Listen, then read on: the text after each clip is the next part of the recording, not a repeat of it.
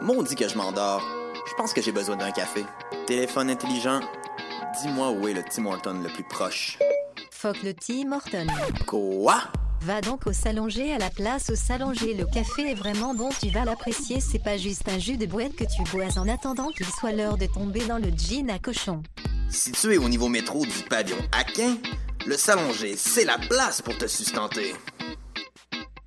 Du 7 au 10 septembre, rue Saint-Denis, dans le quartier des spectacles, Oomph, le festival de la rentrée, en collaboration avec les microbrasseries Trois Brasseurs, te propose 4 jours de musique, humour, art de rue, sport et plus encore. Voyez gratuitement DJ Jazzy Jeff, Low Larry Adjust, Marie-Pierre Arthur, La Bronze, Hidalgue, Brown, John Jacob Magistery et une tonne d'autres artistes. Vivez l'expérience festival maximale avec le bracelet exclusif Oomph en 360. Détails et horaires sur oomph.ca.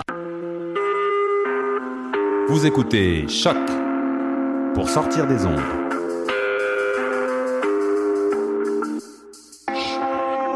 Podcast, musique, découverte. Sur choc.ca. La musique au rendez-vous.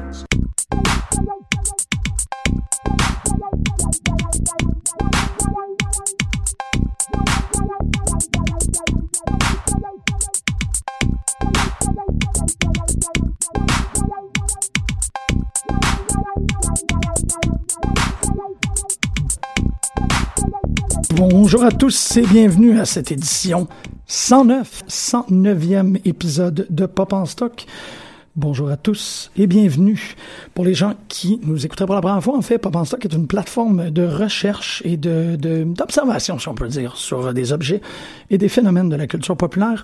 Et c'est quand même important de souligner ça par rapport à l'émission, c'est que Hélène et moi, les deux animateurs, nous tentons le plus possible d'inviter des gens qui connaissent correctement le sujet. Il n'y a pas vraiment une volonté chez Pop en Stock de l'improvisation académique. Je trouve qu'on ne mentionne pas assez que la masse d'invités qu'on reçoit ici, c'est parce qu'on préfère donner une voix à quelqu'un qui est capable d'intelligemment parler du sujet. Ça explique la présence du euh, monsieur qui joue aux feuilles, que nous, nous introduirons dans peu. Mais euh, d'abord et avant tout, il faut toujours souligner ça parce que c'est des occasions qui sont pratiquement comme des, des mini-célébrations en soi. Hélène, Bonjour, bonsoir. on est en studio ensemble. Oui, je suis très contente. Je suis très, très chanceux, moi. Je vais dire, euh, la semaine dernière, ben, en fait, il y a deux semaines maintenant, avec Maxime. Là, cette semaine, avec toi. C'est une question de feeling. Parlant de question de feeling, le, le surnom de notre invité, Simon. Ah, ah. Bonjour. Ah, hmm. Est-ce Simon, qu'on les entendait, mes feuilles? on entendait tes feuilles, on, entend, normal, pas. on entendait aussi ton cœur qui bat euh, écart. Mais Écart. écart. Simon qui est un alumni de euh, Choc. oui, oui. On venait juste de parler de ton émission, ça, je me suis dit ça valait la peine. Mais aussi, On m'en parle chaque fois que je reviens à Choc FM. Yeah. Aussi un essayiste Oui, à mes heures. assez célèbre maintenant dans le domaine du genre et du mauvais genre. Ça, je saurais pas Dis- dire. Disons-le quand même, un essai. Tu nies des chess? Ben, pas encore. Ah. Pas Ben, encore. La, la, la mesure étalon de la, de la célébrité. Est-ce euh, est-ce- qu'il y a des universitaires qui ont déjà fait ça? Est-ce que je pense- Umberto Eco a déjà fait ça? Ben là, tu parles d'un nom en particulier, Roland un universitaire. Euh, euh, Roland Barthes Ouais. a-t-il déjà signé le chest d'une fanatique de mythologie? C'est c'est plate parce qu'il est trop tard. On aurait dû le pogner à temps Ouais. pour ça. Ça aurait été vraiment, vraiment agréable de, de- de pouvoir lui poser la question, croquer dans le vif de même. Mesdames, à la maison, Tsvetan Todorov est toujours en vie. Vous savez quoi faire si vous le croisez dans la rue. Pourquoi, mesdames? Ben, ça peut, mesdames, messieurs, Ouais, c'est un vrai. chess, tout le monde, euh, tout le monde. tu sais, Ouais, ben, je, je veux me le faire signer mon chess par Todorov. Moi, ça me ferait triper. Surtout, tu sais, velu et tout. Puis- Mais, euh, je suis sûr que ça lui ferait plaisir parce que c'est séparé de Nancy Houston. Ah, ben ouais, t'es. Oui, c'est vrai. quand même au courant. hein? C'est vrai que j'avais oublié de mentionner le fait que Simon est le king du potin académique. Il est très, très, très bon là-dedans. L'érudition, surtout l'école, Ouais, ouais. French Theory. Tu connais, euh, tu sais, tu sais, tu connais les secrets de sous les draps. Il y a quelqu'un qui m'a déjà dit que s'il y avait un 7 jours académique, j'en serais le rédacteur en chef. Et je suis tout à fait d'accord avec ça. Mais c'est c'est très à propos avec notre euh, thème d'aujourd'hui, qui est la, La- télé-réalité. Et là, oui, en- là, on est en studio. euh, Un- On parlait tout à l'heure de qu'on ne s'improvise pas. On a invité le pire concurrent ever de l'histoire d'un souper presque parfait, Julien Bernatchez. Bonjour. Euh, j'ai manqué les cinq premières minutes parce que je me, suis, en- je me suis endormi. Ah. Littéralement. littéralement, chez nous. Ça va tout le monde? Oui, ça Oui. va très très bien. On Ah est oui, très oui, oui. heureux d'être recevoir. On est encore dans les intro- dans l'introduction. Ok, c'est de bon, c'est bon, c'est pas trop de gênant. problème. Ben, on peut déjà un peu plus in- mieux introduire la télé-réalité. C'est un genre qui existe depuis très longtemps, depuis même que la pr- pratiquement depuis que la télé existe. Au Québec, euh, je pense la première, euh, une des premières manifestations, ça a été Pignon sur rue à Radio Québec, je Oui, crois. avec la tonne de Kevin Parent. Ah oui, merci. En Ouais. 1997, la Elle sur Fanny son best-of. 97. Ah, merci beaucoup de cette. Hein? euh, il y a, Ok, il y a un best-of. À chaque fois que je fais de la radio avec toi, j'apprends quelque chose. Il y, avait- Kevin il y a- Parent. il y a des films aussi qui ont été faits sur les téléréalités. Louis XIX, Louis Roi des Anges. Premier remake québécois. Oui, oui, tout à fait. Premier? Ouais. Tabarouette, à chaque fois que t'es là. Ouais. TV par Ron Howard. Ah, c'est Ron Oui. Oui, Howard? oui, oui, c'est Ouais. ça. Non, c'était plus le premier remake que je- j'étais comme, vraiment? Ben oui, ça a coûté 70 millions, ça en a fait 17. Ah, Euh, et euh, aujourd'hui, la télé-réalité qui est vraiment un genre télévisuel en soi avec plusieurs catégories. Un souper presque parfait, on pourrait nommer un show de cuisine, euh, de télé-réalité. Ça me dit quelque chose, ça? Oui. Euh, Star Academy, un show de talent. Tous les shows en fait de musique, là, on pourrait appeler ça des shows de talent. ouais, puis c'est c'est une intéressante, euh, c'est une conversation en fait que hier soir, en préparant l'émission, j'ai eu avec Eric Falardeau, un collègue de tous ici, Ami de, de Papa Stock. hein. Salut, Eric. où on faisait une espèce de distinction entre la télé-réalité, le show de variété, le spectacle de talent, ainsi de suite, parce que j'argumentais, ou du moins je questionnais, la validité d'intégrer la soirée canadienne dans le corpus de la télé-réalité québécoise. Surtout sur le fait que c'était une mise en scène d'une activité culturelle, mais en fait d'une tradition. Donc les gens y étaient en jouant leur propre rôle, mais évidemment, euh, si on peut euh, se fier un peu à la dégaine des personnes dès que la caméra l'apparaissait, ils, ils Ah, se oui. mettaient en scène. C'était très... Je suis Yvon. Je, je suis ici pour chanter euh, Une hirondelle a perdu son aile. Et euh, ah! puis, c'est- ça, j'avais comme cette conversation-là avec Eric, puis je trouve que ça vaut la peine de l'explorer, ça, cette idée-là, de la distinction télé-réalité talent show. Ben, toutes les, les frontières de genre, en fait, dans n'importe quel domaine, valent la peine d'être explorées, justement, parce que qu'est-ce qui, qu'est-ce qui crée ces Ouais. frontières-là? Qu'est-ce qui fait que un genre est un genre, blablabla. Donc, ça, on pourrait, on pourrait faire une émission là-dessus. Je pensais à faire l'émission sa soirée canadienne, effectivement. pourrait aussi inclure là-dedans un match de hockey, qui dans les faits c'est de la télé-réalité, puisque on nous présente un événement euh, qui, est qui est filmé et qui est- les caméras, les caméramans ne savent pas ce qui va se passer, on ne sait pas qui va remporter Ouais. le match en question. Pareil pour les Olympiques, d'une certaine manière. Ah, J'ai l'impression que pour une télé-réalité, il faut quand même avoir un, un suivi de participants. Mais on Ouais. pourrait dire qu'il l'a avec le, hockey, Ben, avec c'est quand 24 même. CH, genre, d'autres émissions Ouais. de Canadiens, Ouais. il y en a, mais pas juste le hockey. Non, la lutte professionnelle. Oui. Bon, encore la lutte. Ouais, Bien pardon. sûr. Oui, ça. Les raquetteurs. Quand j'ai suivi mon cours de cinéma québécois, il y a 10 ans, quand la télé-réalité commençait à pogner beaucoup, on faisait beaucoup de rapprochements entre le cinéma vérité de l'ONF Oui, avec pour la suite et, du monde, euh, supposons, ouais. où est-ce que les gens sont mis dans un dans un contexte qu'ils n'auraient pas fait normalement. Ils seraient pas euh, normalement allés à la retourner faire la, la pêche aux marsouins. Oui, oui, oui. Puis C'est là, vrai. fait que c'était comme l'ancêtre de Love Story, ça. J'irais même jusqu'à dire que peut-être que le Québec a cette longueur d'avance à cause du cinéma direct que même dans sa position de satiriste, le Québec euh, connaissait tellement bien le documentaire, avait tellement exploré toutes ces facettes-là que quand venait le temps de rire de la télé-réalité, il était déjà en avant-plan avec euh, Louis XIX. C'est comme tout ce, ce- ben, Bonne le, le mockumentary aussi. C'est des formes et des genres qui sont très utilisés en cinéma québécois Oui, oui. actuellement. Puis aussi, si on regarde ce qui est généralement considéré comme la première émission de télé-réalité, qui est une, qui était une production américaine qui s'appelait American Family en 1973. Euh, je tire ça de Télé-réalité quand la réalité est un mensonge de Luc Dupont, qui est un très bon livre sur le sujet, qui, qui apporte à la fois une perspective historique et une réflexion théorique euh, sur ce sous-genre-là. Eh bien, si vous euh, vous pouvez euh, regarder quelques extraits à- sur YouTube, et le projet lui-même est beaucoup plus près du cinéma direct que que, que la télé-réalité aujourd'hui. On sent vraiment que le- le- l'équipe était effacée derrière les sujets, ils se limitaient à les suivre. Euh, on sentait pas qu'ils essayaient de créer des événements pour euh, maintenir l'intérêt du public. Et euh, ça donne ça donne quelque chose, vraiment une impression de voir une réalité brute, un portrait familial des, des gens qui sont dans une situation qui ra- aurait eu lieu même si la caméra n'avait pas été présente. Et c'est d'ailleurs la première émission en Amérique du Nord dans laquelle quelqu'un a fait un coming out en direct. Wow, on est tous soufflés par cette, ce bout d'histoire. J'aimerais faire un coming out là. Ça Ouais, ouais, c'est c'est ça. Mais je suis hétéro, guys. Ben, c'en coming est out hétéro. Ben, je suis un qu'un on- show, mais on- on te supporte. Ouais, merci On est- beaucoup. on est là merci. pour toi. Merci, les amis. C'est un, un petit moment. Oui, il se donne la main en ce Parce que la télé-réalité, c'est à propos des, des vraies émotions. C'est vrai. Oui. Il faut qu'on les vive, ces moments-là. Oui. peut-être un prédécesseur de la télé-réalité au cinéma, mais donc pas du côté du cinéma direct. Euh, on dit que c'est un cinéaste qui a été visionnaire, qui en avance sur son temps. Je parle bien sûr de Orson Welles, euh, qui a fait Une un hypothèse film qui personnelle s'appelle Citizen Citizen Kane, Kane. que quelques personnes euh, considèrent C'est comme vrai, drôle que t'en parles, Ouais, Julien, parce que Oui. je t'avoue être étonné que ça n'a jamais été un projet de Ouais, faire un remake de ce film-là. Pour en revenir sur Monsieur Wells, Un euh, curieux il a- amalgame il y a, de- il y a sa de très période grands films, hollywoodienne, qui toujours produit dans des période conditions très européenne, difficiles, et de est- films inachevés parce qu'Orson Welles euh, commençait un projet qu'il terminait pas soit par manque d'intérêt ou plus souvent par manque d'argent. Et l'un d'eux, c'est son fameux Don Quixote, qui a été terminé par Jess Franco. Il y a une scène dans ce film-là qui est un film très particulier. C'est vraiment un film essai. On a des scènes de fiction, des scènes docu- documentaires. Eh bien, il y en a une qui est improvisée où on voit Don Quixote et euh, Sam Pacha se promener dans Madrid aujourd'hui et accoster des gens pour leur poser des questions du genre euh, avez-vous les moulins, euh, euh, où est le roi, blablabla. Et on sent là que c'est improvisé parce que d'un les les les gens qui sont accostés sont surpris sur le coup. Les autres autour d'eux regardent la caméra. Tout le monde se demande qu'est-ce qu'est-ce qu'ils font là. Et ça ressemble énormément à de la télé-réalité. C'était la réaction que que j'a- que j'avais eue en voyant euh, ce film.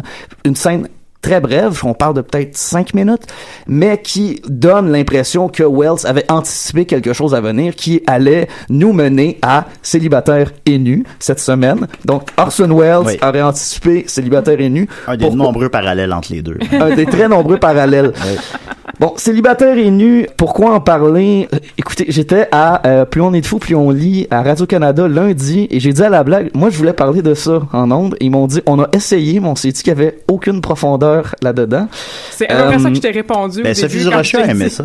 C'est ta chance. C'est ma chance et euh, j'ai essayé que- j'ai essayé quelque chose. Bon d'abord euh, mise en contexte, c'était à la base un- une émission américaine, Dating Naked, qui a, eu- Ok. qui a donné- qui a donné naissance à des séries parallèles, dont Buying Naked. OK, je pensais que tu allais citer Naked and Afraid, Na- qui est, à mon avis, un des Naked trucs- and Afraid. Ouais, c'est terriblement saugrenu.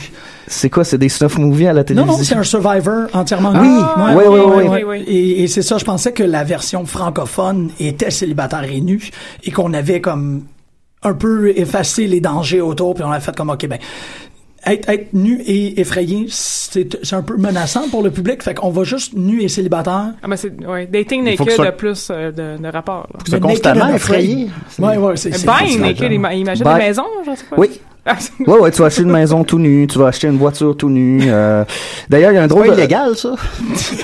c'est pas inélégant aussi. Ben, d'ailleurs, c'est c'est un des c'est un des trucs qui est assez drôle dans euh, célibataire et nu, c'est que ils- ils font des activités. Donc des euh, là. comme la trampoline et le barbecue. Et personnellement, jamais je ferais un barbecue nu. Moi, Moi, c'est- la trampoline. Il y avait dans l'épisode de Seinfeld aussi où est-ce que sa blonde était tout le temps nue puis que ça l'énervait parce qu'il y a des situations où est-ce que c'était pas sexy genre quand on ouvre un, un pot de pickle tout nu. T'es comment tu peux pas l'avoir de même dans ces Faire de la balado nu aussi, c'est pas... On le fait à décider par contre. Mais d'un point de vue théorique, si on veut, ce qui est intéressant de célibataire et nu, c'est que de quoi on accuse souvent la, télé, la télé-réalité? De voyeurisme. Oui. Et on, est, et on accuse les participants d'être des exhibitionnistes. C'est des gens qui veulent se montrer. J'imagine, Julien, que tu serais un peu oh je suis d'accord. bien exhibitionniste oui Et n'avons-nous pas ici le paroxysme Non, absolument. de, Ah oui, oui, de c'est cette, clair, de cette critique? Avec justement des gens qui vont littéralement se mettre à nu et euh, se présenter dans toute leur intimité. À cela se pose la question, qu'est-ce que la nudité apporte Oui, de neuf? de neuf, hein. Absolument rien. Quand, euh, je l'ai pas écouté, est-ce que c'est censuré sur le web? Les parties intimes sont brouillées, mis à part les fesses. Donc, euh, on nous... Donc oui, ça apporte rien, effectivement. et on je- pourrait se masturber en écoutant ça? Est-ce pourquoi pas, mais tu sais, Ok. on peut se masturber devant tellement de choses téléjournal. euh, de nos jours. Ouais. Mais en fait, quelque chose qui m'a qui m'a un peu frappé, c'est à quel point l'émission évite l'érotisme. On tente pas de nous montrer les sujets nus euh, à leur avantage. On, on les montre vraiment comme si de rien n'était. Euh, les sujets sont même très à l'aise entre eux, ce qui me laisse croire qu'ils ont dû passer plusieurs heures ensemble Ah, avant choisi comme ça. avant de, de a- avant qu'on allume les caméras. Bon, il y a des blagues sur le fait qu'un des participants euh, a de la misère à contrôler ses érections. Oh. Alexandre. Et un Je autre son euh, nom, parce que j'ai lu l'article dans Ok. un sac de chips. Ok, je pensais que tu comme ah ouais, je suis allé au cégep avec lui. et un autre a eu de en fait je pense que la référence la plus explicite à la nudité mis à part les érections c'est le fait que le un des participants lui malheureusement c'est il a pas rencontré la femme de sa vie il a rencontré une guêpe qui s'est posée sur son gland et qui a fait pic pic et ça on Sur en le parle gland?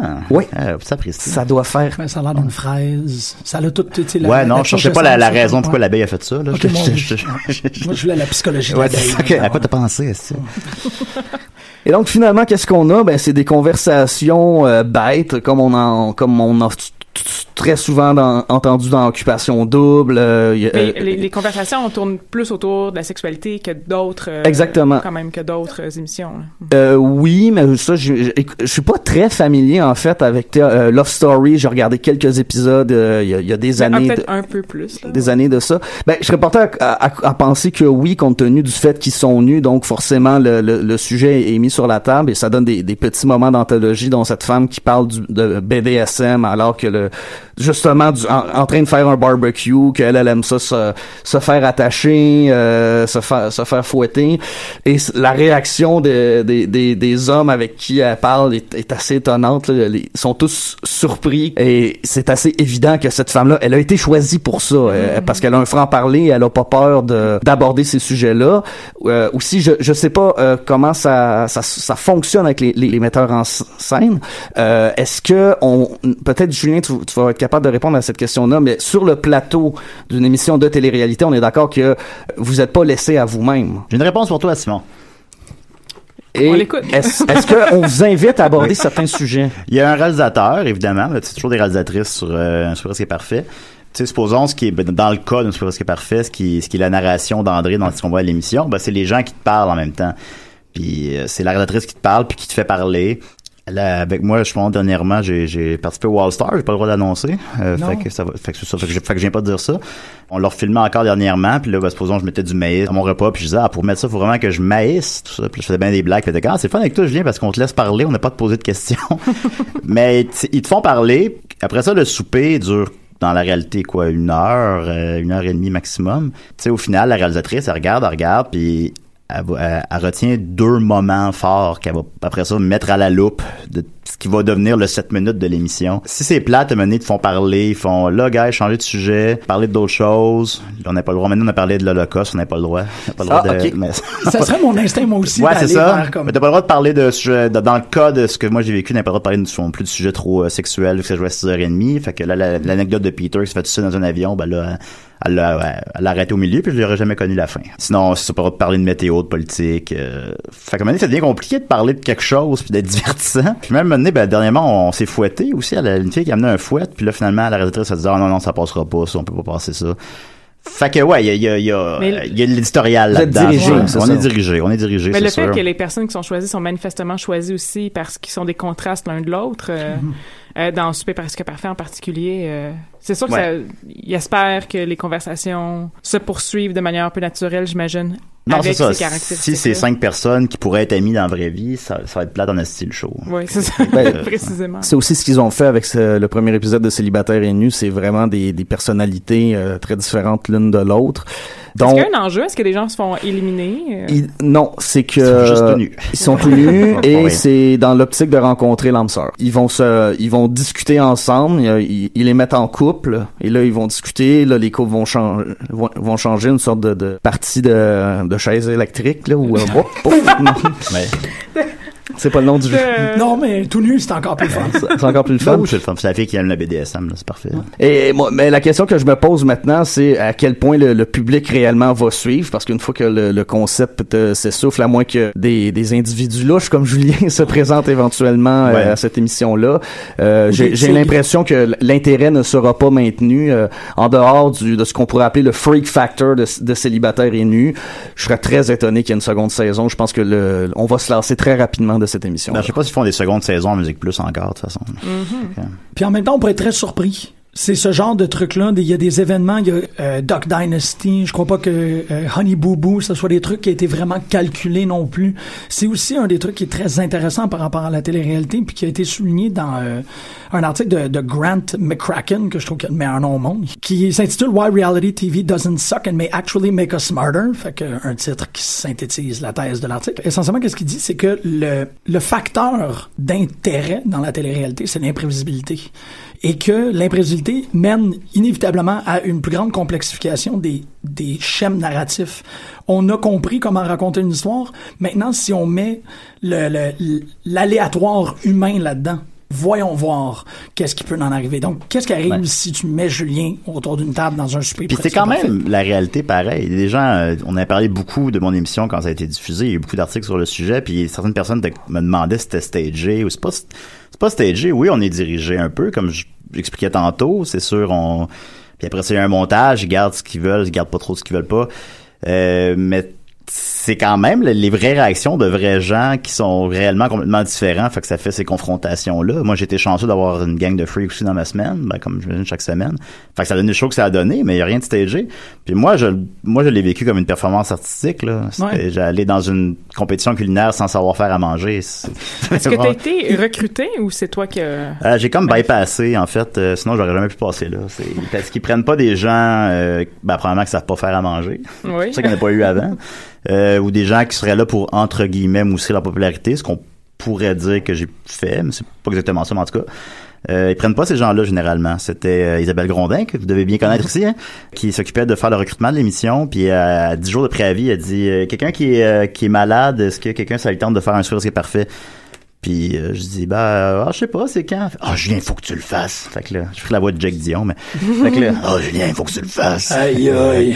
fait que je l'ai fait mais ça j'ai pas rempli les papiers. Puis là il m'appelait il me disait euh, ouais euh, faudrait qu'on te voit pour une entrevue. Genre j'ai pas le temps que là, j'ai- fait que j'ai pas Oh, fait des entrevues j'ai pas rempli les papiers Euh, quand comme j'ai saboter le processus. Ouais, ouais, ouais, c'est le loup dans la bergerie. Puis quand euh, il, euh, quand j'ai à l'émission, j'ai pas de four, c'est vrai, j'avais pas de four à ce moment-là. J'en ai un maintenant, pour ceux qui s'inquiètent là-dessus. Est-ce que c'est un don qui t'a été fait? euh, Non, on m'a on me l'a demandé avant ça. Non, non, non, c'est ben j'ai juste changé d'appart là, mais puis le celui-là n'est qu'un faux. Merci, Andy. Merci Andy. Oui. mais je sais plus je veux dire. Mais en même temps, tu vois, simultanément, tu es une, euh, un élément déclencheur quand on te met dans la situation de la télé-réalité. Ouais. Certaines situations vont émaner, mais aussi le succès est quelque chose d'aléatoire. Les gens réagissent. Les gens ont particulièrement bien réagi au château de saucisse, et ainsi de suite. Ah oui, oui. Tout Moi, sur les réseaux sociaux, même, je m'étais préparé mentalement à manger bien de la merde. Puis j'étais comme ça, ça va être drôle, c'est bien correct. Puis même pas, finalement, 95% des commentaires étaient positifs. C'est ça. Puis les gens me croisent dans la rue, là, de, on m'en parle à tous les jours. Ouais. De- depuis, ça- depuis ça. Puis c'est correct, le monde pense que je suis tanné. Mais non, je suis pas tanné, j'aime ça. Non, mais t'es venu, on t'a pas euh, forcé à venir ici. Ah non, ça non, non, non, non, j'aime ça, c'est correct. Euh, à la limite, j'ai peur de me répéter un peu, mais, non, mais, mais les gens me croisent dans la rue, tout ça. euh, j'ai eu 1000 commentaires positifs, euh, deux personnes qui étaient vraiment, qui comprennent pas qu'est-ce que je faisais là, puis qui étaient dépassées, puis t'es comme, mais tu sais pas faire à manger. Concours culinaire. Non, ben man. je sais, mais effectivement, je sais pas faire à manger. Ben oui, mais qu'est-ce que tu fais là? Tu sais pas faire à manger. mais il y a certaines personnes qui étaient dépassées par ça, mais globalement, ça s'est très bien déroulé. C'est des gens qui devaient considérer que tu te prêtais pas au jeu, justement. Que j'ai pas d'affaires Dans les là. règles. Ouais, je me souviens, dans un épisode de Love Story, il y avait un type, comment il s'appelait? Je pense que c'était Sébastien, son nom. Et lui, il avait dit au début de la saison qu'il était là pour semer le trouble. Ouais, ouais, ouais. Ouais. Et il y avait des spectateurs qui étaient très, très, très fâchés de ça. Qui disaient que ce, cet individu-là n'avait pas sa place dans le loft parce qu'il il, il refusait de se, loft. de se plier aux règles Ouais, de ouais. l'émission. Et ça, c'était quand même fascinant à lire. Les réactions du public face à, à, ce- à ce joueur-là. Euh, alors que bon, il peut le faire. Je veux dire, souper presque parfait. T'as fait un château de saucisses. Ben euh, oui. T'aurais pu faire autre chose. Mais euh, comme tu sais la réalisatrice elle capotait, elle était contente là, tu sais je sors mes assiettes en carton puis ma table pliante puis elle dit j'ai jamais vu ça puis je dis ben voyons en 700 émissions, il y a personne qui a sorti des assiettes en carton. Je dis ben non, j'ai le monde sont là pour gagner. C'est jamais arrivé Ouais, avant ouais. que quelqu'un est là pour perdre délibérément. Oui, puis, c'est euh, oui. Alors on pourrait se poser la question qu'est-ce que- est-ce qu'éventuellement célibataire et nu, quelqu'un va y aller pour rencontrer personne? C'est ça, ça serait. mais- Puis en même temps, tu racontes ça. Puis moi, je pense à euh, la finale de Truman Show. Jim Carrey, qui à un certain point fait, j'ai tout fait comme il le voulait. Maintenant, je prends la barque et je m'en vais pousser jusqu'à la limite du réel. Je vais frapper le mur figuratif et littéral du réel. Et là, je vais faire plus grand que le contexte qu'on qu'on m'offre. Il y a quelque chose de très transcendantal dans cette idée-là d'être dans un système de règles prédéterminé par, une- par un concept télévisuel et de juste faire, regarde, je vais... C'est drôle parce que l'image qui me vient en tête, c'est quelqu'un, par exemple, qui voudrait pousser sur les parois de la télévision. Si je verrais à la, à la vidéodrome la face qui sort de l'extérieur, vraiment quelqu'un qui fait, je vais m'amuser dans la petite boîte, je vais être le faire. Il y a, il y a, il y a quelque chose... euh, Ça, je me demande si c'était quelque, c'est quelque chose qui est possible plus, qui est davantage possible maintenant que ça fait une quinzaine d'années qu'on connaît bien la télé-réalité, qu'on a, justement, qu'il y a des sous-genres de télé-réalité. je pense que les gens sont rendus plus fins. C'est ça, donc on peut étirer plus. euh, C'est un souper presque parfait avait existé en 2005, puis tu avais été là euh, pour délibérément saboter. euh, Ouais. En 2005, je pense que ça aurait plus reçu de merde qu'aujourd'hui. Ouais, probablement. Peut-être les gens, on est rendu dans une ère euh, post... euh, Ironique. ouais, post-ironique. Fait que là, ça c'est bien reçu. Je sais pas, j'avoue, je sais pas posé la question. Je l'avais faite en 73. Comment les gens En même temps qu'American Fa- Family. Ouais, c'est ça. Mais je me, je me demande la question, je me pose la question à quel point les producteurs de ces émissions-là vont permettre justement à ce que le troll devienne normal dans ces émissions-là. Je pense qu'ils ils vont se permettre certains écarts justement avec euh, toi Julien par exemple. Encore là, c'est que c'était pas prévu, moi. C'était pas, Ouais. l'aurais pas passé normalement. Puis j'ai, j'ai appris, je comprends ce que tu disais, mais j'ai même, dans mon cas, j'ai appris entre les branches qu'il il y a beaucoup de monde qui ont pas aimé ça, là, dans la production. Que c'est pas ça le show, le show, là. Je me moquais du show, là. J'ai pas de misère à croire. J'ai Ben travaillé non, dans ces bureaux-là, puis je peux, je, peux- je peux me visualiser les personnes qui Ah ont non, été c'est ça. Mais tu sais, comme la ils- ils réalisatrice. ont eu leur plus grand succès ever. Ouais, ça a été le plus gros succès de- d'écoute de, de l'année. Euh, Ah oui. Mais je, je me dis, gars, à la limite, bon, je peux comprendre, on peut interpréter ça comme je me moque de votre émission, mais c'est pas tout à fait le cas. Puis vous avez les meilleurs codes d'écoute, anyway, qu'est-ce que vous voulez? Mm. Mais non, malgré ça, il- je sais que j'ai pas été apprécié par euh, plusieurs personnes puis qui ont coupé beaucoup de mes bouts. Fait que c'était encore plus weird. puis ils voulaient pas, le, le premier montage avait été refusé. euh, c'était- Mais d'un autre côté, c'est un peu inévitable qu'il y a des gens qui forcément vont. Euh, t'sais, on, on- je veux pas trop euh, m'étaler sur le phénomène du troll, sur lequel il y aurait une émission extraordinaire à faire éventuellement. Euh, mais ça, ça me fait penser un peu aux émissions de ligne ouverte où ben tu donnes la possibilité à tout le monde d'appeler. Ben so- sois pas surpris s'il y a quelques farceurs qui vont se, se glisser sur les lignes. C'est, ça va être aussi le meilleur moment de la soirée. C'est ça, parce que c'est ça Absolument. la réalité. La réalité est quelque chose que je pense qu'il y a une pulsion humaine de vouloir aller jammer la réalité. C'est ce qu'on aime le plus faire. Il y a aucun... C'est ça, on vient à métaphore sportive, les gens qui font du streaking. Tu sais, c'est de vraiment vouloir hijacker un moment du réel. Mais je pense qu'il y a comme une pulsion de faire, euh, voici ce que vous me proposez comme réalité. Je vais venir juste mettre le doigt, mettre le nez. Je veux- ça me tente de, Ben, d'interférer là-dedans. Il y a une mode sur euh, World of Warcraft qui consiste à se marier. Donc, les gens organisent des mariages. Et une autre mode, c'est d'aller gâcher le mariage. Donc, tu- les gens se pointent. Des wedding crashers? Des wedding crashers, Ah. oui. oui. Mais le troll, à ce moment-là, devient juste un, un autre personnage parmi euh, Exactement. les personnages. Exactement. Et, et le et euh, le- pour en revenir à ce que disait Julien par rapport au code d'écoute de- du super par- presque parfait, le public aime ça. Mhm. Ouais. Parce que ça finit par être plus réel que le réel. Ben oui, parce que comme tu disais tantôt, c'est l'imprévu. Ouais. On s'attendait pas à ce que quelqu'un nous arrive avec un château de saucisses. Ben, il y a beaucoup de gens qui m'ont dit euh, que c'était que ça les surprenait parce qu'il y avait enfin une personne normale à l'émission, une personne comme eux autres à l'émission parce que Bon, bon, ça c'est un peu inquiétant. Ouais, je sais, je sais, mais bon, mais c'est quand même puis des gens puis pas juste euh, pas juste des ados là, il y a des gens de 50 ans qui sont venus m'en parler des des euh, euh, mon bon ami Murphy avait écrit un, un article cette semaine-là là-dessus, disait que j'étais moi, j'étais la personne qui avait pas d'affaires dans ces émissions-là puis qui pourtant devrait y être. Euh, c'est tout le temps des, des Jonathan puis des Peter qui sont là puis je- j'ai rien contre eux c'est pas ça que je dis. C'est toujours des gens de même un peu qui étaient tout le temps dans ces émissions là comme si on était tous habitués que ce soit juste ça qu'on voit quand en réalité ces gens là on les côtoie pas dans la vie on les côtoie. Moi je connais je fréquente pas ces gens là et euh, Mais c'est une intéressante torsion parce que il n'y a pas de personne authentique en télé-réalité. C'est ouais c'est Déjà, ça cette phrase-là, je en quelque sorte ah, ok, imagine bon. s'il y avait un Jean-Michel dans une télé-réalité tu sais ça serait fucking euh, Difficile à monter. oui une des, C'est ça. une des parle tout le temps. promesses de célibataire et nu, c'est d'un de pas être hétéronormatif, donc il va avoir Hein? des, oui, et ça il l'a annoncé, et des gens de tout physique. Ouais, ben là, j'espère. Mais là, euh, Mais moi, je l'ai pas écouté. Est-ce que c'est vrai? ben, pour le premier épisode, Oui. c'était que des, des hétérosexuels. Ah, Et ça change de, de personne ça- oui, oui, oui. Donc, Ouais, ouais, il y aura, tout le monde peut se mettre tout nu, euh, tout le monde tout nu. Euh, et Je me d'ailleurs, souviens de la période de recrutement, là. Ça, qui a duré euh, tout l'été. C'est ça. Jusqu'à la diffusion du premier épisode, il y avait encore les publicités pour recruter des gens, alors que, et bien évidemment que les, l'émission, les émissions avaient tous été déjà enregistrées, donc c'est simplement pour faire. Mais, euh, euh, mais j'ai j'ai une question d'ordre euh, comme vraiment de base. Donc, à chaque semaine, c'est des nouvelles personnes Oui, qui sont des nouveaux célibataires. Oui, Puis à chaque fois, ils sont supposés... Parce que je pensais qu'on suivait les mêmes Non. de semaine en semaine. OK. c'est des. Je- C'est particulier, ça, Je- parce je- que je- ça je- ne crée pas, ça fidélise pas ton auditoire, parce que tu veux pas Non, savoir qu'est-ce qui est arrivé à, à Jean-François qui bande tout le temps. Excuse-moi. Non, effectivement, ben, à moins qu'ils vont peut-être faire un- éventuellement un, un best-of où ils vont ramener des, Ah, des spectateurs, euh, des Nos participants préférés, comme- nos ouais, Un all préférés. Ouais, ouais, ouais, comme ils avaient fait avec Love Story euh, pour la dernière saison. Ils Oui. vont enlever le, le- il faut, faut que tu enlèves la pixelisation. là. Je sais pas s'ils ont le droit. Je penserais pas qu'il y ait le droit. Si tu le vends au privé, oui. Tu vas Ben, faire- le web, sortaient des Ah, DVD, ouais. oui. Oui, c'est ça, exactement. La, la- une version Ah, la uncensored en DVD, ouais. On veut du tout nu. Ben, en couple et habillé. Un couple est habillé, ouais. J'écouterais ça, ça. Tu viendras souper chez nous. Ben, absolument. Ouais, ça, ça, ça ressemble à ça. Et donc, c'est, euh, ils ont dit aussi de tout physique, donc il y aura, il y aura- il y aura pas que des, justement, comme tu disais, des, des Jonathan ou des, euh, du beau monde, un Ouais. souper presque parfait. Euh, il y avait un, d'ailleurs, il y avait un handicapé dans le premier épisode, ce qui était quand même a- Oui, en effet. assez ouais. audacieux. Mais en- encore là, est-ce que c'est cet individu-là, c'est pas l'exception? Qui va confirmer la règle que la promesse qui a été faite ne, ne sera pas tenue. Est-ce qu'on Ouais. on- ça reste à voir. Est-ce est-ce qu'il y aura réellement quelqu'un qui pèse euh, 350 livres qui va être à, à célibataire et nu? Pourquoi pas?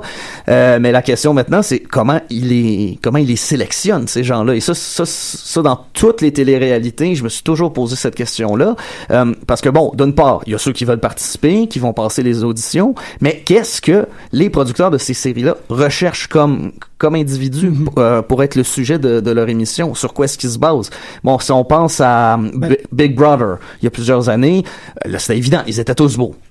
Ils ont, tous, ils ont tous été pris euh, visiblement pour ça. Euh, il y en, euh, aussi, je pense qu'ils grattent un peu sur le passé. Ça, ça a l'air que j'avais lu un article sur Crack là-dessus. Ils font de longues enquêtes Ah, sur les personnes choisies pour s'assurer qu'il n'y a pas de mauvaises surprises. ah. Malgré que les mauvaises surprises pourraient se traduire comme des bonnes codes d'écoute. C'est drôle. Non, ben, de toute façon, c'est la, la personne s'avère être un pédophile. Ouais, C'est- ouais. Mais euh, si tu me permets, c'est drôle parce que tantôt tu disais que l'idée qu'il soit tout nu, ça changeait absolument rien. Moi, j'ai pas, j'ai pas vu de, de vraie différence entre ça et un épisode de- d'occupation double. Peut-être pas dans, la, dans, la, dans le fond, mais dans la forme, ça l'est. Puis c'est drôle parce que juste avant, tu dit un, un- tu t'es comme un peu répondu par rapport à ça. puis Je, je trouve que ça mérite d'être souligné parce que c'était très intéressant. C'est cette idée-là que célibataire et nu fonctionne sur les deux registres de la vulnérabilité. C'est vraiment une télé-réalité qui est déjà un de s'exposer et donc de se, se, se rendre vulnérable. Mais la nudité étant l'ultime vul- vulnérabilité sociale, peut-être pas l'ultime, il y en a d'autres, mais en est dans les très gros. Fait que tu sais, c'est une télé-réalité qui, oui, on le sait, on est des exhibitionnistes, oui, on le sait, on est des, euh, des, des, Des voyeurs. des voyeurs, exactement. On va pousser l'enveloppe là-dessus. Puis si tu me permets par rapport à ça, parce que ça fonctionne un peu par rapport à ce que moi je voulais parler avec euh, avec le truc que je me suis très content de d'appeler First First, la télé-réalité métafictionnelle de RuPaul's Drag Race, comme Hélène le disait, un espèce de niveau de compréhension de où on est rendu avec la télé-réalité. Célibataire et nu aurait probablement pas émergé tout de suite après Survivor ou tout de suite après. Hmm, je euh, crois pas, non. il faut être, avoir certaines, certaines strates de raffinement et de réflexion sur le genre pour être capable d'arriver à ça. Est-ce que vous connaissez un peu la télésérie RuPaul's Drag Race? Non. Ça va me faire terriblement plaisir de pouvoir vous en parler Oui, parce que c'est un, Je- un- je un que secret ça, oui. que j'aime. Ah, ça vaut la peine de le mentionner maintenant parce que c'est la huitième saison. Enfin, la neuvième saison va commencer euh, le plus rapidement possible, s'il vous plaît. C'est la première nomination pour RuPaul euh, en tant qu'animatrice. Au Emmy? Ouais, exactement. Au Emmy, qui se déroule euh, dimanche dans deux semaines. Et tous mes espoirs vont euh, dans la victoire de ce Go, go, Ru, on est avec toi. Parce que cette animation-là, elle est sans faille. C'est hallucinant comment le, con- le concept de l'émission et le contexte de l'émission reposent sur, sur la grande reine du drag. RuPaul, oui, c'est clair. Là, oui. inimitable. La quintissime euh, RuPaul euh, qui est la conceptrice, productrice, animatrice de cette émission-là, qui, comme je vous disais, euh, se déroule depuis huit ans. Maintenant, a une deuxième émission qui s'appelle euh, RuPaul's All Stars.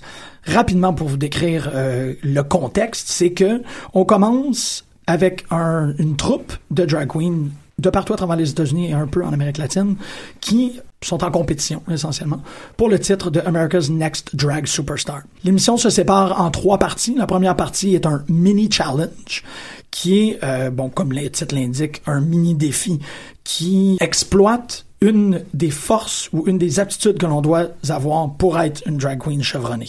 Donc, maquillage, capable de concept- euh, conceptualiser rapidement des costumes, la verve. Marcher sur des talons hauts.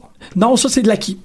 Ah. Si t'es pas capable de marcher sur tes talons hauts, ça part très, très mal. Je serais déjà disqualifié pour. Sauf pour la huitième saison. Kimchi, qui est euh, une drag queen coréenne, beaucoup plus massive. Les chasses sont Les- à négocier. C'est ça, c'était un peu plus difficile. Donc le mini challenge, ça offre l'opportunité de, plus souvent qu'autrement, d'être le capitaine de l'équipe pour la, pour la grosse compétition. Et la grosse compétition, celle-là, c'est vraiment quelque chose du registre du pageantry. Donc on doit mettre en scène, on doit faire un spectacle. Mon préféré, de loin, c'est un mini challenge qui commençait, qui s'appelait Gone with the Windows. Donc, on devait se faire une robe d'une draperie de fenêtre. Et là, t'as plein de drag queens qui courent pour attaquer des fenêtres, pour arracher les draperies, pour se faire des robes. Le challenge majeur, le deuxième, c'était une séance photo où l'on devait poser, embarquer sur un canon. Donc, c'est des drag queens qui sont embarqués sur un canon. Puis Yeah. imaginez les, les situations loufoques. Oui. La situation est doublement loufoque parce qu'il y avait un, un ventilateur haute performance qui simulait le vent dans leur visage. Le truc, c'est que ça avait été très bien calculé par RuPaul et son équipe que les cils, les faux cils prennent énormément dans le vent. Donc, les photos étaient hilarantes. T'avais des drag queens extra- sculpturales, extraordinaires, dans des super belles robes qu'ils ont conçues elles-mêmes en très peu de temps Je vais participer à ça, ça a avec fun. l'œil qui rire, rire à pu en finir. C'est épouvantable comment que c'était drôle. Pour ce challenge-là, il y, a- aura une personne qui gagne et, et deux personnes qui perdent. Les deux personnes qui perdent vont en élimination. L'élimination s'appelle Lip Sync for Your Life. Oh. Et là, il y a une compétition Ça, ça m'intéresse. en bonne et due forme. de- Performance de drag queen. Exactement. Là où RuPaul devient métafictionnel, à mon avis, il faut aller vers Baudrillard, notamment dans Simulacre et Simulation. Je vais vous rappeler très rapidement les, les catégories de l'image. L'image est une réflexion d'une réalité profonde. Chez Baudrillard, l'image est peut masquer ou dénaturer la réalité profonde. Le troisième niveau, c'est l'image masque l'absence de la réalité profonde. Et la dernière, c'est l'image a perdu toute connexion à la réalité, quoi que ce soit. À mon avis, la télé-réalité a passé à travers ces registres-là. On s'est rendu à OK, je connais ces gens-là, pignon sur rue, et de moins en moins, parce que le pignon, pignon sur rue, c'est l'exemple le plus local, donc euh, je vais pour ça. Je les reconnais moins en moins, c'est moins des gens que je côtoie, commence à être de plus en plus orange, commence à agir de plus en plus épais. Là, on crée une suspension de ces gens-là n'existent pas pour de vrai. On a mis en scène un humain qui n'existe plus. Et quand ça devient un niveau d'absurdité, on, on décroche littéralement, comme cette Française qui croyait à l'impossibilité de la Lune, ou quand cette, cette dame-là a fait une démonstration d'ignorance invraisemblable, les gens ont fait non, non, on, on, a, on a balancé dans un autre de la télé-réalité. Tu ne peux pas avoir une aussi magnifique pain bêche. Je pense pas que la télé-réalité d'aujourd'hui tente de documentariser le réel comme le faisait Pignon sur rue et ça. American Family.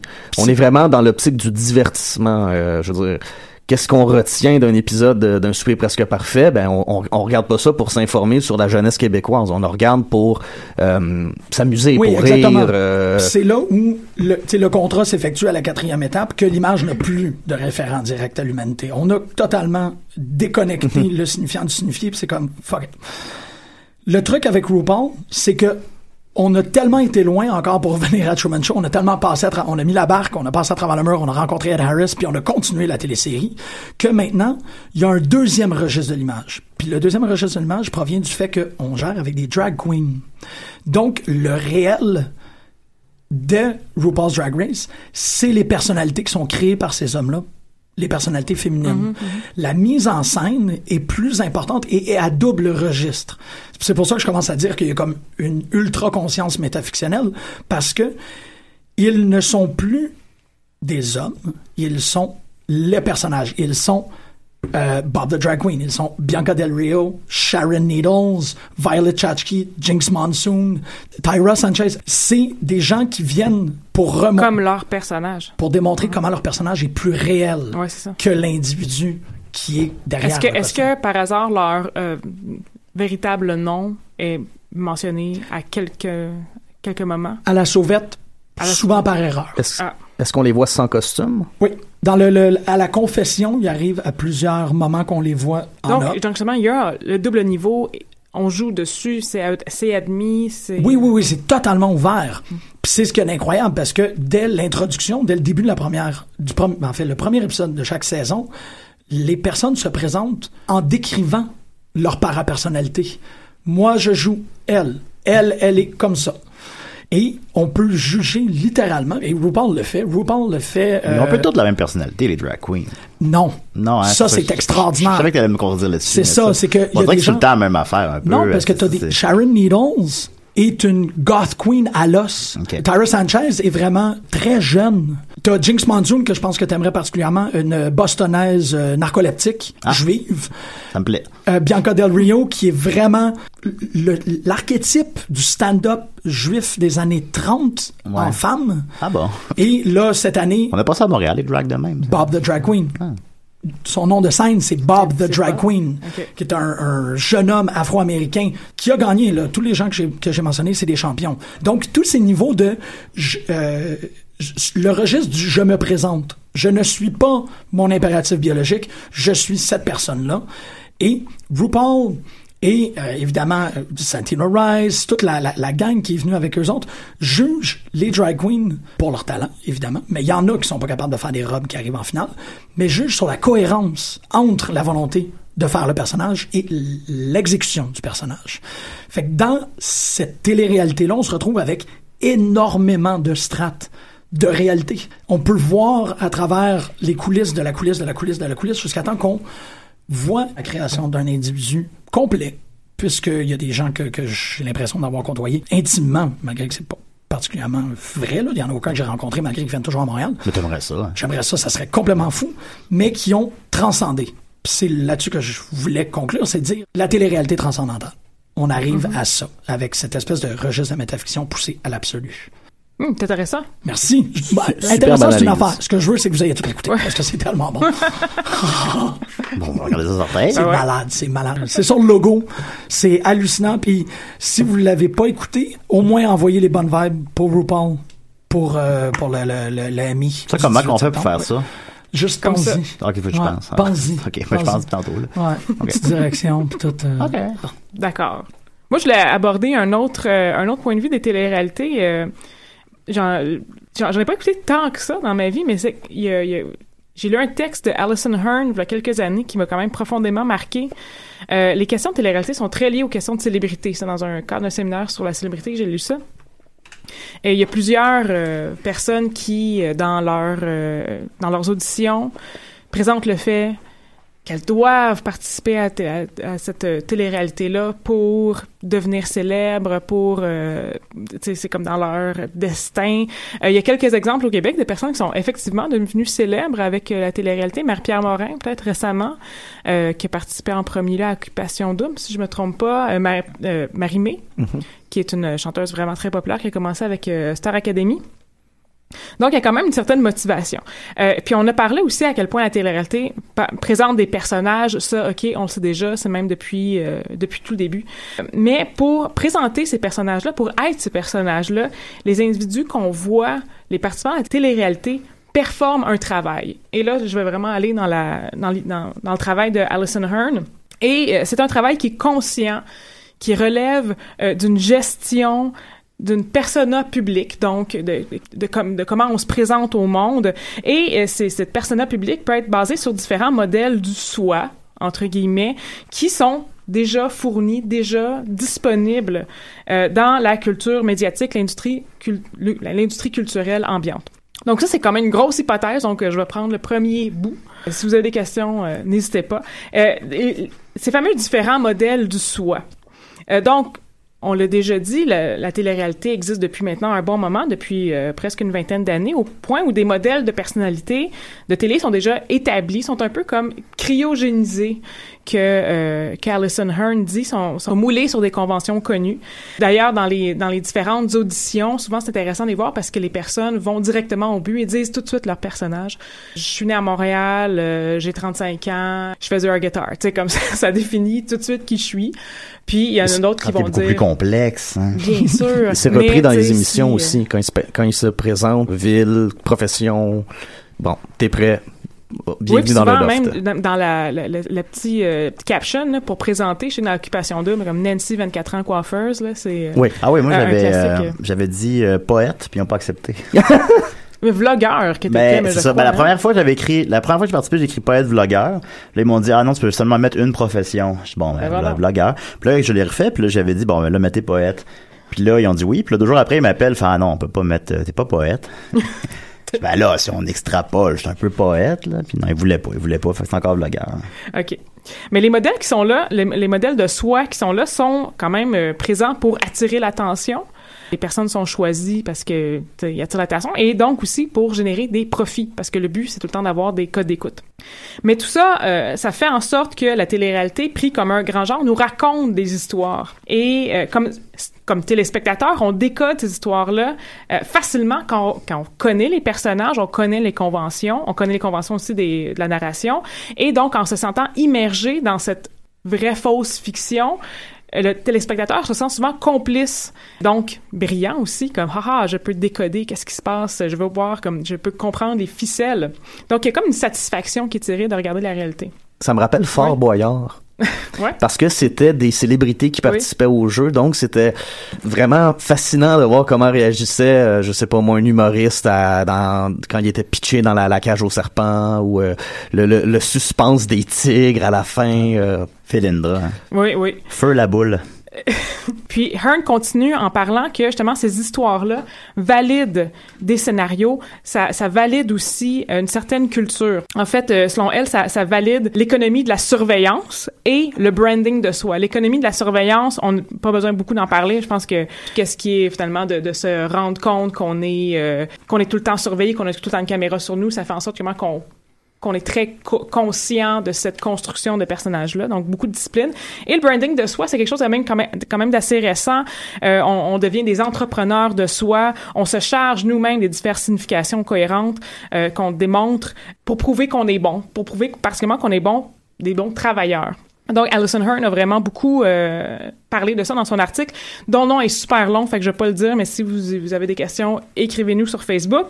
Euh, et dans les médias, les industries culturelles, il y a déjà plein de modèles comme ça qui sont disponibles, et donc ça fait des modèles qui sont justement déjà disponibles pour qu'on puisse se brander et qu'on puisse aussi être surveillé. Et euh, moi, euh, j'ai l'impression que cette double légitimation-là a réussi, et mon hypothèse, c'est que les réseaux sociaux d'aujourd'hui, particulièrement Facebook, est comme une télé-réalité ultime où on se charge justement d'avoir, on est tout le temps surveillé par les autres et on se charge de de- d'avoir des significations spéciales qui sont accolées sur nous. Ah ouais, voilà, c'était ma conclusion. Bravo. je t'écoutais, ça faisait penser effectivement à Facebook, c'est sûr. J'ai Oui, l'impression oui, que c'est le, c'est le Julien Bernatchez de Facebook qui est allé à, c'est presque parfait, supposons. C'est- Mhm, c'est, c'est oui, le- oui. c'est Pape Choufleur, le clown, le, le crétin, euh, Le poète vlogueur. le poète vlogueur, c'est ça. C'est pas le, Pas celui qu'on croise à ton travail. euh. non, pas lui, non.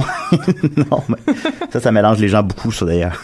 Mais c'est vrai qu'on suit parfois des conversations Facebook de la même façon qu'on va suivre une télé-réalité. On va même en parler entre nous. Ah, t'as-tu vu qu'est-ce que Oui, tel a posté? Euh, euh, eh, n'est plus en couple. euh, Nancy Houston, c'est la meilleure conclusion que je peux imaginer. Vraiment une ouverture incroyable. Hélène, merci. T'es une déesse. Euh, le mot est fort. Merci. Ben, Une. BS? ah, une DS, pardon. Ok, excusez-moi. C'est une plateforme Nintendo. Ouais, Simon, toujours agréable de te voir à Choc. Julien, agréable que Choc t'ait. Ben, moi, que moi, j'ai en fait, j'ai un plan de participer à toutes les émissions de choc. malade. Fait que là, ça va bien. Je fais les oubliettes, Mystère étonnant, bien sûr. Euh, C'était vous autres. Je vais toutes les faire. Passez une très belle semaine tout le monde. Euh, Merci sérieux l'équipe, vous êtes hallucinant, je vous aime, c'est fort. On va aller écouter Bleu Toucan. D'accord. Pourquoi pas?